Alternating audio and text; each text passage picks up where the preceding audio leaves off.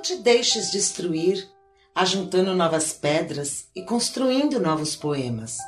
Recria tua vida sempre, sempre. Remove pedras e planta roseiras e faz doces. Recomeça. Faz de tua vida mesquinha um poema e viverás no coração dos jovens e na memória das gerações que hão de vir. Esta fonte é para uso de todos os sedentos. Toma tua parte. Venha a estas páginas e não entrave seu uso aos que têm sede. Cora Coralina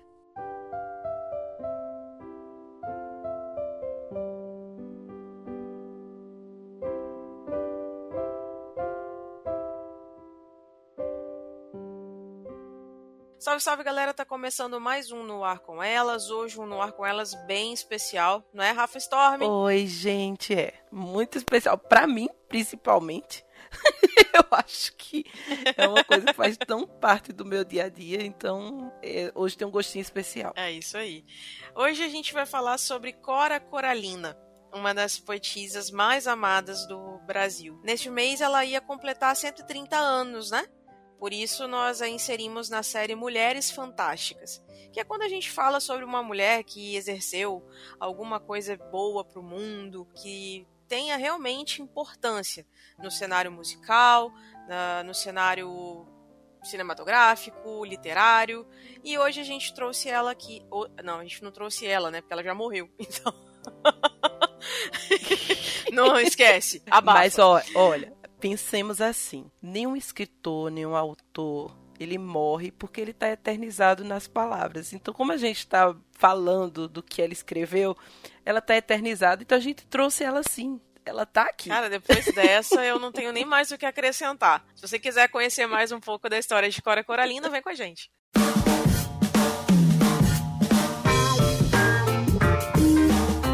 Você está ouvindo No Ar com Elas.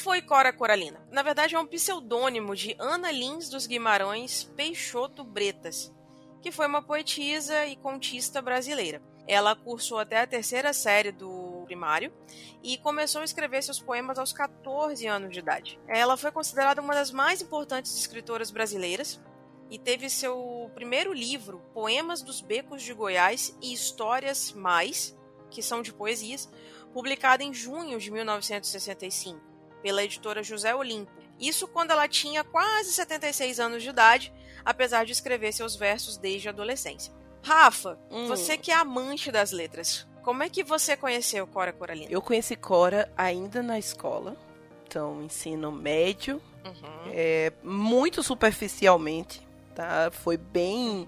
rápido o contato que eu tive com ela. É, conheci o primeiro conto que ela escreveu, é, esse conto que, é, que foi o primeiro que ela escreveu quando tinha 14 anos. Eu estudei uhum. ele na escola. E aí, depois, eu só fui ter contato com a Cora quando eu entrei no curso de letras. Porque a gente paga uma cadeira de poetisas. E aí, a Cora estava lá, como uma das representantes, uma das mulheres que a gente ia se debruçar mais sobre o que ela falava. Legal. Eu já gostava muito do que ela escrevia mas de uma forma peculiar. Eu, eu sou bem sincera em dizer que a Cora ela não figura entre as minhas poetisas mais, como é que eu posso dizer, mais amadas, não é a que eu mais leio, porque ela tem uma forma um pouco diferente de narrar a vida que vai muito de desencontro com a minha atual época, porque eu acredito que uhum. poesia ela ela te encontra em alguma parte da vida. Então, geralmente, po é, poetas, e eu vou falar de poetas em geral porque hoje há uma grande discussão em separar quem, poetas e poetisas. Muitas das mulheres hoje uhum. preferem ser chamadas de poetas também. Então, vou generalizar, chamar todo mundo de poeta. É, eu acredito que tem uhum. épocas da sua vida que não combinam com certas poesias. E à medida que você vai amadurecendo e à medida que você vai tendo outra visão sobre as coisas, essa, esse seu encontro com a poesia, o jeito como ela te toca, também é diferente. Então, a forma como a, a Cora descreve a vida, ela começou a me tocar muito mais quando eu fiquei bem mais adulta e madura do que quando eu era, sabe, mais adolescente, mais jovem. Não é uma coisa fácil para um jovem se identificar com a fala da Cora. E aí, mas quando a gente for conversando mais, eu vou explicando por, o porquê eu tenho essa impressão dela. Hoje eu a admiro muito. Tem N motivos para achar ela maravilhosa, inclusive achar que foi muito tardio a forma como ela foi reconhecida. Também muito triste a forma como ela chegou a ser reconhecida, que a gente vai falar um pouco mais à frente. Foi assim, foi assim que eu tive o meu primeiro contato com a Cora, sem gostar muito, não achando tão bom assim, e só depois de madura e depois de ter tentado ver as coisas com um olhar mais de mulher foi que eu comecei a gostar mais de Cora Coralina e admirar as poesias dela. Engraçado, você estava falando sobre essa questão de é, entender melhor essa é, é, as poesias, os textos e tudo mais. Isso aconteceu comigo, na verdade, com Machado de Assis. Eu tive que ler a primeira obra dele, foi na época da escola. É, eu ainda estava no ensino médio e ia prestar vestibular. Eu, eu li a, a, primeira obra de Castro Alves, que foi Navio Negreiro. Eu li pela primeira vez e achei muito confuso para muitas pessoas que olhavam para mim e falavam: Nossa, como é que você não entendeu isso aqui? Eu falei, gente, desculpa, eu não consigo entender da forma que vocês estão entendendo, eu não consigo ver da mesma forma. E aí, quando veio Machado de Assis, foi a mesma coisa. Hoje eu leio Machado de Assis e falo, nossa, era isso que o cara queria dizer? Sabe? Para uma adolescente de 15 anos, aquilo ali, tanto faz. Entendeu? Tipo, você lê só para um vestibular, né? Agora, quando você tá mais velho, de fato, a leitura ela fica outra, sabe? Até mesmo por conta das experiências, né, Rafa, que a gente passa, né, o nosso dia a dia e tudo mais, isso influencia muito. Tem obras que são atuais. Né? Eu acredito muito, porque assim, literatura, na minha concepção, tá? E inclusive como professora, uhum. ela deveria ser apresentada para os alunos inicialmente como uma literatura de fruição. O que é uma literatura de fruição? É literatura por prazer. E aí só depois do aluno estar tá apaixonado por ler é que você deveria colocar ele em contato com coisas tão mais complexas. Uhum. Porque é realmente muito estúpido você pedir para um adolescente de 14, 15, sabe, ler Machado de Assis, por exemplo, e entender toda a complexidade, toda uhum. a crítica social que há por trás de um Memórias Póstumas de Brás Cubas, por exemplo. Sabe? É, é, tem muita crítica à sociedade do Sudeste daquela época, tem muita crítica uhum. a, a questões da elite, sabe? que você não se dá conta. Uma coisa que eu acho muito engraçada também é que você estava falando de Castro Alves e você estava falando de, de Machado. Sabe quando foi que eu vi descobrir que, por exemplo, Machado de Assis era negro hum. quando eu entrei na universidade. Sério? É. E eu li Machado de Assis durante toda a minha adolescência. Eu não fui uma, eu não fui um adolescente que tive problema com clássicos. Eu gostava dos clássicos, mas eu gostava muito mais de romance. Então eu gostava muito mais de José de Alencar, Sim. sabe? Eu era muito mais desses eh, desses conflitos é, românticos, uhum. sabe? Um, um Álvares de Azevedo. Eu, eu era bem. Eu sou apaixonada por Aloysio gótica, melosa. Uhum. É, dessas coisas mais melosas. Uhum. E aí, quando eu li Machado, eu achava Machado muito cru. Jogava muito na sua cara as coisas assim. E eu via que tinha sarcasmo e ironia, mas eu não, não era uma coisa que me, me chamava a atenção. E aí, quando eu entrei na universidade, não em letras, que eu fiz um curso anterior, uhum. mas quando eu entrei na universidade, foi quando alguém começou a pintar fotos do Machado de Assis. Eles começaram a colocar cor nas imagens de Machado de Assis. E aí foi quando eu descobri que ele era negro. Porque em momento nenhum na minha época de escola alguém chegou para mim e disse assim: "Você sabia que ele era negro?" Ninguém. Nunca.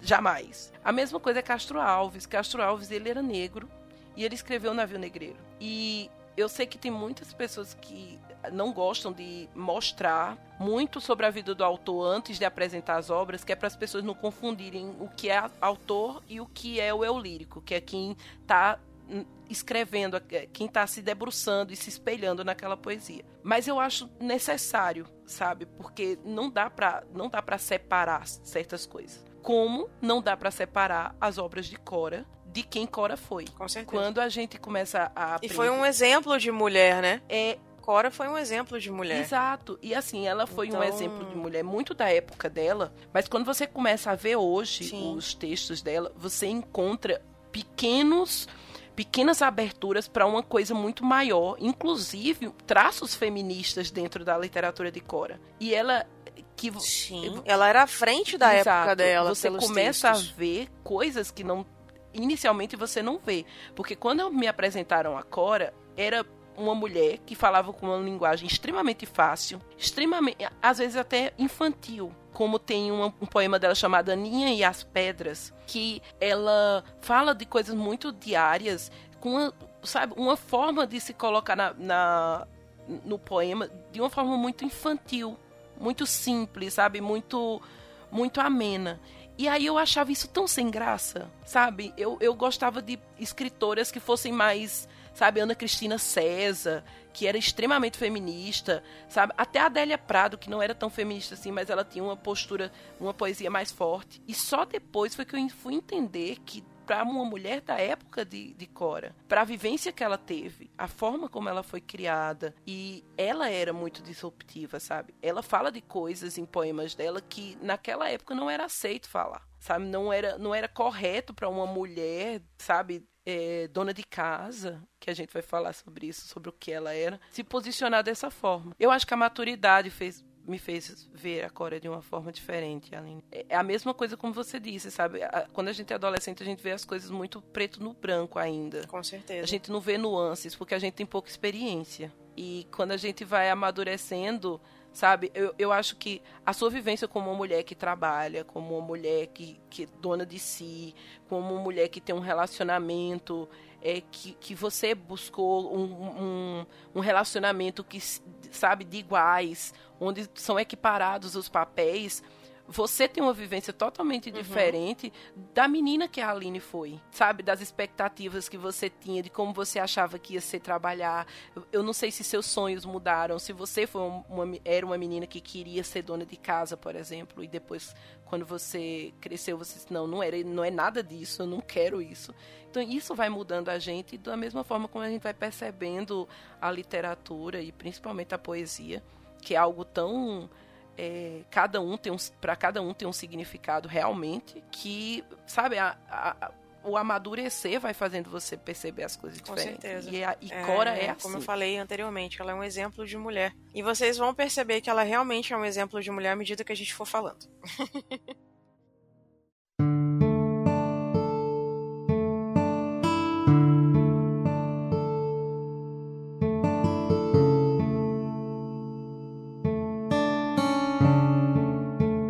foi vítima da época, porque em 1920, por exemplo, mulher não tinha vez, não tinha fala, né? Uhum. Ela era só aquele tipo de, de mulher que era criada para cuidar da casa, do esposo, né, da, da família, e- enfim. E Cora, ela foi convidada em 1922 para participar da Semana de Arte Moderna. Entretanto, ela foi impedida pelo marido, um advogado divorciado, com quem ela fugiu e foi morar em Avaré, no interior de São Paulo. Naquela época isso acontecia muito, né, Rafa? Essa coisa de mulheres não, não poderem tocar né, a, a vida, é, terem vontade própria e tudo mais, né? Exato. Desde o começo a gente já vê, já percebe muito claro para que ela foi criada, digamos assim. Agora ela só teve até o terceiro ano. Ela só teve três anos, ou se eu não me engano, dois e meio Uhum. de anos de educação formal. né? É, então ela, ela, era, ela era alfabetizada, não em escola, era foi alfabetizada provavelmente em casa. E de ensino formal ela tinha pouquíssimo. Então ela jamais foi preparada para ser uma mulher, por exemplo, das letras, para ser uma escritora. Ela foi preparada para ser uma mulher dona de casa, é, ter filhos e, e tudo. E ela, ela é de uma época onde você deveria devia tudo ao seu marido, né? Inclusive obediência cega. Você saía das mãos das mãos dos seus pais para passar para a mão do seu marido. É, ela não tinha, ela era filha de um desembargador, então é, a gente entende que a, ela não era um, uma, ela não vivia numa vida difícil, humilde, por exemplo. Ela tinha uma boa vida. Ela vivia, inclusive, numa, numa, numa casa. A casa da família dela era uma, uma fazenda e, e do século XIX. Então, né? Que foi, inclusive, doada por Dom Pedro II. Né? Exato. Né? Então ela não, ela não era pobre. Então não era qualquer é? família. Mas mesmo assim ela teve uma ela teve uma vida de muita simplicidade e humildade, porque era o papel que cabia à mulher naquela época. Ser, resi sabe, se resignar, aceitar tudo que o marido queria. Então, o primeiro, o primeiro conto da Cora, que é um conto muito inocente e, e muito engraçadinho, digamos assim, é, que foi publicado em um anuário, é, não tinha, ela não tinha a intenção de, de ser escritora. Eu acho que isso não, não chegava a, a passar na cabeça dela, porque ela estava muito é, preparada para. Eu acho que, inclusive, aceitando o próprio destino, sabe? De que seria ser mãe. Sim. É tanto que ela, ela só começa a não, não digo assim empoderar, porque eu acho que ela sempre foi muito empoderada, mas é, eu acho que ela só começa a ver a perspectiva no, no, na, no escrever depois que o marido dela realmente falece. Que aí ela vê que o futuro dela tá nas mãos dela e apenas dela. E aí sim, sabe? Ela diz, é como se ela dissesse: Não, agora eu não devo mais é. satisfação a ninguém. Sabe? Dona Agora da própria vida. Tomar os meus, as minhas pró próprias decisões. Ela, ela vira doceira, né? para sustentar os quatro filhos. E muito tempo, né? Ela passou Exato. se dedicando aos doces. Exato. Então, embora ela estivesse escrevendo e produzindo poemas ligados à história, aos ambientes que ela foi criada, ela se dizia mais doceira do que escritora. É, isso são palavras dela na época. Ela considerava os doces que ela fazia que encantavam vizinhos, amigos, pessoas que passavam nas ruas, né? Obras melhores do que os poemas escritos nas folhas dela, do caderno. Então, assim, é, Cora, ela, além de ser uma excelente poetisa, ou poeta, né? Como, como a Rafa falou, ela também tinha o dom da, do artesanato, de fazer coisas, a habilidade com as mãos, é, e por meio dos doces também acredito que transportava o amor que ela sentia das letras também para comida, né, para o alimento. Então assim isso mostra que é, não era só uma mulher que cuidava da casa, era a dona da própria vida, sabe? Então isso é um exemplo de mulher, uma mulher forte, uma mulher que se dedica, sabe, ao sonho, e mesmo que tardiamente, ela se tornou uma das maiores poetisas do, do país. Então, isso não é para qualquer um, né? Exatamente. é qualquer um que chega nesse patamar. E assim, a Cora, a Cora, ela, ela né, como a Aline mesmo citou, ela permaneceu 45 anos casada, o marido faleceu, ela virou doceira. E aí ela entra nessa fase da vida dela onde ela realmente afirma, e, e em momento nenhum, isso é uma coisa muito peculiar da poesia dela é que em momento nenhum é, e dos contos e tudo que ela escreve, ela não mostra uma, uma dor por ter que ter trabalhado de doceira para sustentar os seis filhos. Ela não demonstra dor por ter passado 45 anos casada, talvez com um homem extremamente né, é, autoritário, que ela não fala muito, a gente não vê muito nas obras dela espelhado como era esse relacionamento dela. É, mas você vê que ela fala muito disso, não de uma forma triste, mas de uma forma como se ela tivesse se reconhecendo todos os dias de uma forma diferente, mas não de uma forma como se dissesse assim, ah, eu perdi minha vida. Não, sabe? Para ela era sempre tempo de recomeçar. Mesmo depois de 45 anos, mesmo quando ela estava com 76 anos que lançou o primeiro livro, para ela aquilo ali não foi que eu comecei tarde, sabe? Ainda é tempo de eu fazer o que eu quero. E Sim. isso é uma coisa muito linda da, das obras da Cora. É, para mim, eu acho que uma das coisas mais tristes Com certeza. que me chamam muita atenção na história da Cora Coralline é a forma como ela ficou famosa. Eu não sei se, se a Aline sabe, eu acho que deve saber. A Cora, ela, teve. É, começou a ter relevância é, nacionalmente falando por causa do, de um outro autor. Carlos Drummond de Andrade. Exato. Uhum. É, o, o, Carlos Drummond é, leu um poema da Cora e ele meio que se apaixonou pelo jeito dela escrever. Que é muito doce, E aí ele né? começa a trocar uma série de cartas com ela, que são muito fofas também. são cartas gostosinhas de ler, sabe? A, a correspondência íntima dele com a Cora. E ele começa a trocar cartas com ela dizendo que o mundo tinha que conhecer essa mulher, sabe? Que as pessoas tinham que dar voz a essa mulher. E aí é isso que me deixa com muita dor.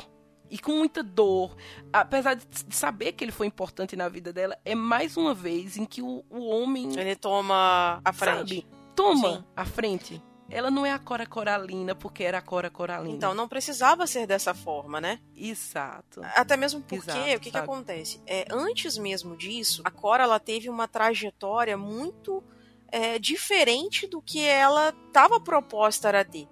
Quando o marido dela morre, foi aquilo que a gente falou, ela meio que assumiu a vida dela. A partir daquilo ali, o que, que acontece? Ela trabalhou como vendedora de livros, uhum. ela trabalhou escrevendo para o jornal da cidade, ela foi vereadora. Então, assim, tudo isso seria seriam portas para que ela se tornasse conhecida, né? Exato. Como que em algum momento, tipo, ninguém falou, gente, essa mulher é poetisa. Essa mulher escreve, ela fala da vida, ela fala das pessoas, ela fala da cidade, da sociedade, ela fala de tudo. Como que ninguém se atentou para isso? sabe? Isso de alguma forma causa uma indignação pra gente hoje, que nós temos um outro, uma outra forma de se comunicar, uma outra forma de ver a vida, outra forma de lidar com a situação. Isso indigna. Mas na época a gente até compreende porque era 1951, a mulher nem pensava em, em, abrir a boca. Sabe o que? Eu, eu acho que a Cora, ela, ela era um retrato perfeito das mulheres daquela época, uhum. sabe? E de mulheres que poderiam, se liam o que ela escrevia, enxergavam nela uma possibilidade de mudança, Sim. sabe? Uma, um, um crescimento além da casa e do marido. É, eu citei que ela tinha uma, um poema chamado Aninhas e Suas Pedras, que para mim fala muito sobre. É, é muito retrato da poesia dela. Porque Cora, a, todas as poesias da Cora, para mim, elas são muito autobiográficas. Você enxerga a história dela escrita em cada um dos poemas. E aí, nesse uhum. é, Aninha e Suas Pedras, ela fala de você não deixar se destruir. Que quando você. Sabe, quando você vê uma pedra, você junta essa pedra para construir novas coisas. E aí, nesse poema, ela diz: vai juntando as pedras e construindo novos poemas recriar a sua vida sempre, sempre. Sim. Remove as pedras, planta roseiras e faz doces. E aí você recomeça. E aí você vai transformando sua vida, que era tão pequena, numa coisa linda como um poema, sabe? E aí você vê que ela tá simplesmente contando a história dela, sabe? Que ela teve um monte de percalços, mas que nesse ponto da vida dela ela ainda pode pegar todos esses percalços e, fa e fazer poemas dele transformar os problemas dela numa coisa maior. E aí eu acho que se uma mulher naquela época lia isso, Sim. devia ser libertador, devia ser inspirador. Hoje talvez não tanto, sabe? Porque a gente tem uma outra literatura muito mais forte, muito mais condizente com as lutas com femininas desse momento que a gente tá. Mas para aquela época devia ser incrível. E aí você tem essa mulher sendo vereadora, tem essa mulher escrevendo com idade já avançada. E aí eu só não queria que ela tivesse sido chegado ao auge dela por mãos de um outro homem já famoso. Mas que bom, que bom que Carlos Drummond leu, que bom que ele enxergou beleza e, e viu que tinha que dar voz para ela. Mas só mostra que era uma época que realmente para uma mulher chegar tão longe precisava dar voz. Até hoje a gente tem um monte de escritoras que para chegarem à frente a gente precisa estar tá tendo que se unir para dar voz, sabe? É, não só normalmente, assim, até dentro da academia, Aline, para você ver uma autora como Cora Coralina é complicado. Eu tive é inúmeras cadeiras em letras e eu só tive uma cadeira sobre escritoras. É triste. E assim, dentro dessas cadeiras várias, você diz assim: Mas você via escritoras mulheres nessas cadeiras? É, é terrível isso, Caras, né? É lamentável. Precisou uma professora botar a cara a tapa e dizer assim: vamos fazer uma cadeira só de mulheres. Só pra falar de mulher. O que, que é uma cadeira? Só pra eu entender. Cadeiras são as disciplinas. Ah, tá. As disciplinas na, é, na universidade a gente chama de cadeiras. Ah, entendi. E aí, dentro de todas as disciplinas que eu paguei no curso, só tinha uma dedicada a, escritoras. Entendi. E dentro dessas cadeiras, das outras cadeiras, das outras disciplinas, pouquíssimas mulheres tinham voz. E Cora Coralina foi uma dessas mulheres que eu só tive realmente contato com ela quando uma professora disse vamos ter contato com escritoras mulheres, porque senão ela teria se perdido. Até porque a Cora, ela não ela foi chamada para participar da Semana de Arte Moderna, ela não tinha o, o poema dela não se classificava dentro de escolas literárias. Então ela não era considerada nem arcadista, nem naturalista, nem romântica. Entende? As pessoas não conseguiam classificar a poesia dela. Por, por ser uma época que estava o modernismo vigente, colocaram ela como uma escritora modernista. Mas o que ela escrevia fugia da complexidade modernista, que era um, que foi uma época que os autores, escritores, eles estavam muito preocupados em criticar a estética anterior, ou que as, os, os autores, poetas escreviam antes, porque eles estavam muito é, viciados no que vinha da Europa. E aí vem um monte de, de escritores querendo questionar isso criticar essas ideias. E a Cora não. Ela estava muito focada na simplicidade do dia a dia, na vida do interior, nas mulheres goianas, nas mulheres marginalizadas, nas pessoas marginalizadas. Que era uma coisa muito do interior, muito dela, muito simples, sabe? Então não encontrava um lugar para colocar ela, e talvez por isso ela não tenha saltado tanto às vistas, sabe? Ela não tenha sido tão por ela não estar tá buscando se inserir dentro de um contexto literário já vigente, talvez ela não se impôs tanto, infelizmente. E aí as pessoas não reconheceram a poesia dela só pela poesia dela, por ser incrível. Precisou Carlos Drummond vir dizer: Oi, gente, eu tenho uma mulher maravilhosa aqui que escreve muito bem, que fala de simplicidade, que fala da vida dela, que é incrível. Por favor, olhem, por favor, escutem, por favor. E aí foi quando ela começa a receber as honrarias que merecia ter tido desde tanto tempo e a visibilidade que ela deveria ter tido de muito e muito tempo. É verdade.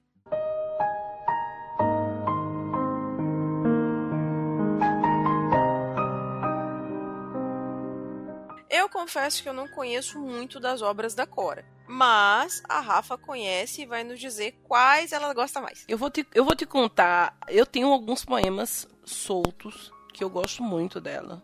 É, eu tenho uns três, quatro poemas dela que me são muito queridos. O meu favorito se chama Todas as Vidas, que aí ela vem falando das várias mulheres que existem dentro dela. Uhum. Eu acho esse poema muito, muito lindo. É, ela também tem um livro de cordéis. Eu acho muito gostosinho de ler. As, as, poesias dela são muito, muito fáceis de ler, sabe? São muito tranquilinhas para você ler. Então acho que o, eu uhum. colocaria como favoritos o primeiro livro dela, o Poema dos Becos de Goiás e Histórias Mais, e colocaria o meu livro de cordel de 1976. Os contos dela também são maravilhosos, mas eu acho que eu fico mais com as poesias. Maravilha. Tem um que eu acho super bacana, que é um poema que fala muito sobre ela, que foi aquilo que a gente falou anteriormente, né? Que é ela colocava exatamente o sentimento dela, o que ela estava sentindo naquele momento, ela escrevia no papel. O poema se chama Meu Destino, uhum. que ela fala sobre linhas cruzadas, sabe? Tipo, ela conheceu uma pessoa, se apaixonou, mas por alguma ironia do destino, eles acabaram se separando e eles não foram atrás um do outro e por aí vai. Então, assim, é um poema muito bonito, é curtinho, mas é um poema bem bonito e que eu acho que se toda mulher lesse isso aqui, quebrava menos a cara. Ai, gente, maravilhoso. Tem um, um, uma obra que não é da Cora, tá? Mas fala sobre a Cora. Eu vou indicar. Uhum. Que é um documentário feito pelo diretor Renato Barbieri, que fala da vida, ele vai intercalando coisas que aconteceram na vida dela, então narrando os fatos da vida dela e colocando um pouco de ficção e os poemas da Cora. E aí ele chama diversas atrizes para lerem as poesias dela. O nome do, do documentário é Todas as Vidas, que é o nome dessa poesia que eu disse que eu amava dela. Nessa nesse documentário, várias atrizes vão falando e recitando as poesias da, da Cora e você começa a entender que todas elas são mulheres que como se essas mulheres estivessem dentro da Cora, entende? E aí você vai assistindo o documentário, vai escutando as poesias, vai vendo o jeito dela de retratar essas mulheres e você se enxerga como uma mulher que já estava dentro da Cora. É muito bonito o documentário. Ele. Eu acho que encontra uhum. ele completo no YouTube e é muito tocante. Eu tô vendo aqui que esse documentário ele ganhou um prêmio de cinema brasileiro como melhor filme de documentário no Voto Popular. Exato. Muito bacana. Exato. Fica a dica aí. É, é muito bonito. É um documentário muito, muito bom. Foi uma visão muito poética, sabe, de apresentar essa vida da Cora entremeada por dentro dos poemas dela. É muito legal. Bacana. Tem um filme também, já que a Rafa tá dando dica, também vou indicar um, que é um filme chamado O Colar de Coralina. Esse filme é de 2018. É, ele foi dirigido por Reginaldo Contígio, em que ele é baseado em um poema dela também chamado O Prato Azul Pombinho, que é um poema longo, mas que é um poema bem, bem bacana, assim, é bem edificante, sabe? É, a sinopse do filme é a menina Aninha, né? Futura poeta e doceira. Ela é uma criança considerada feia, frágil, desajeitada e oprimida por praticamente todos que a cercam. Mas, de acordo com tudo isso, é, né, com a infância marcada pela rejeição, é, conta um pouco sobre a vida adulta, a ligação afetiva e trágica com o prato azul pombinho, que é o último da coleção de 92 peças pertencentes à bisavó dela. Então, é muito legal, sabe? Porque sabe aquela aquela coisa de tipo fazer que fizeram com a música da Legião Urbana, Faroeste Caboclo, uhum. fizeram a mesma coisa com o Colar de Coralina. É muito legal. Então, se puderem assistir, vocês vão gostar. É com a Letícia Sabatella, inclusive, que faz a mãe da, da Aninha, né, no caso. Então, é um filme bem bacana. Rafa, você que gosta desse, desses filmes biográficos, cai a dica para você.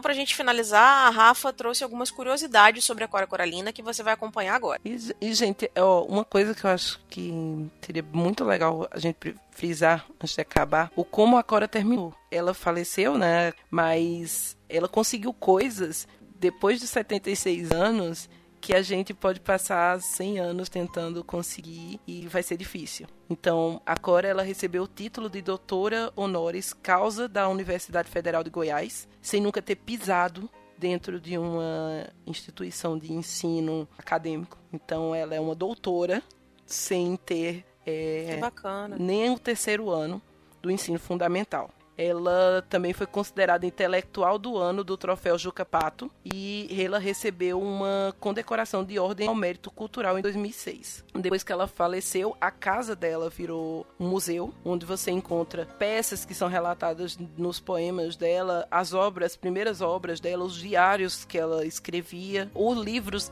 de culinária que ela tinha e as correspondências íntimas dela com o Carlos Drummond que estão nesse museu e a cidade que ela morava virou patrimônio histórico graças a Cora. Ela morreu, mas ela mudou o interior de Goiás, ela mudou a perspectiva de muita coisa e ela obteve diversos e diversos títulos que eu acho que a Aninha, né, a Aninha criança que se sentia tão rejeitada, jamais imaginaria que ia conseguir.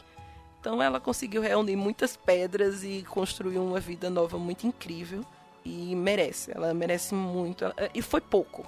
O reconhecimento dela foi muito tardio e foi pouco para o que ela merecia. Concordo plenamente.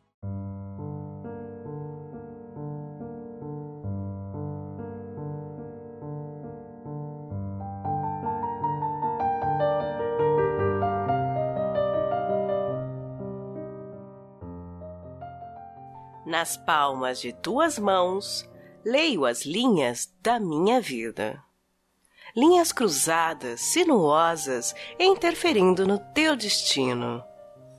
Não te procurei, não me procurastes. Íamos sozinhos por estradas diferentes. Indiferentes, cruzamos.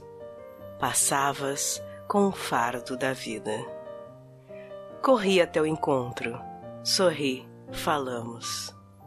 Esse dia foi marcado com a pedra branca da cabeça de um peixe. E desde então caminhamos juntos pela vida.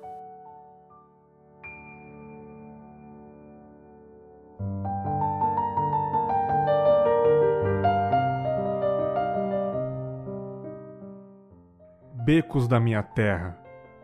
Amo tua paisagem triste, ausente e suja, teu ar sombrio, tua velha umidade andrajosa, teu lodo negro esverdeado e escorregadio, e a réstia de sol que ao meio-dia desce fugidia e semeia as palmes dourados no teu lixo pobre, calçando de couro a sandália velha jogada no monduro. Amo a prantina silenciosa do teu fio de água, descendo de quintais escusos sem pressa e se sumindo depressa na brecha de um velho cano. Amo a venca delicada que renasce na frincha dos teus muros empenados e a plantinha desvalida de caule mole que se defende, viceja e floresce no agasalho de tua sombra úmida e calada.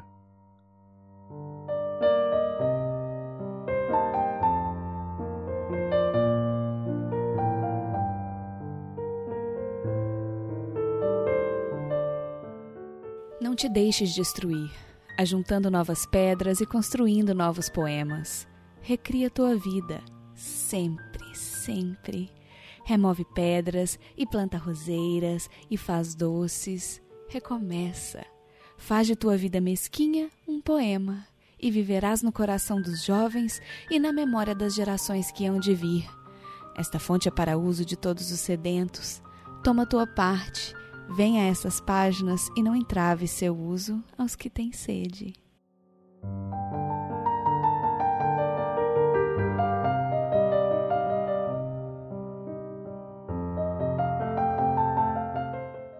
Não sei se a vida é curta ou longa demais para nós.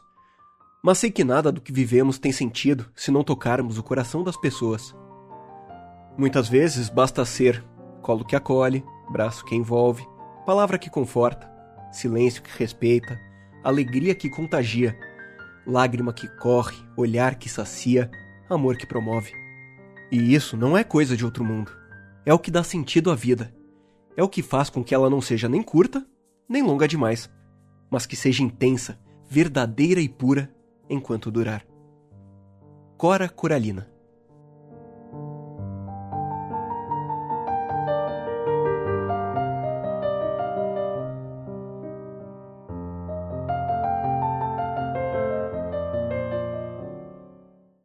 Então, gente, tá chegando ao final esse No Ar com Elas, especial Cora Coralina, mulher fantástica. Depois de tudo isso que a gente falou sobre essa mulher maravilhosa, a gente não tem muito o que dizer mais, né, Rafa? A gente já falou tudo sobre a vida dela, Exato. sobre as coisas bacanas que ela fez, sobre os feitos. Então, só agradecer por toda a contribuição que ela deu e que venham mais coras coralinas no mundo, que sejam sejam mulheres marcantes, mulheres poderosas que façam pela, pela sociedade, por sua cidade, né, que possam contribuir ainda mais com, com o cenário cultural, uh, com o cenário do esporte, uh, da política, da economia, que seja, mas que contribuam, sabe?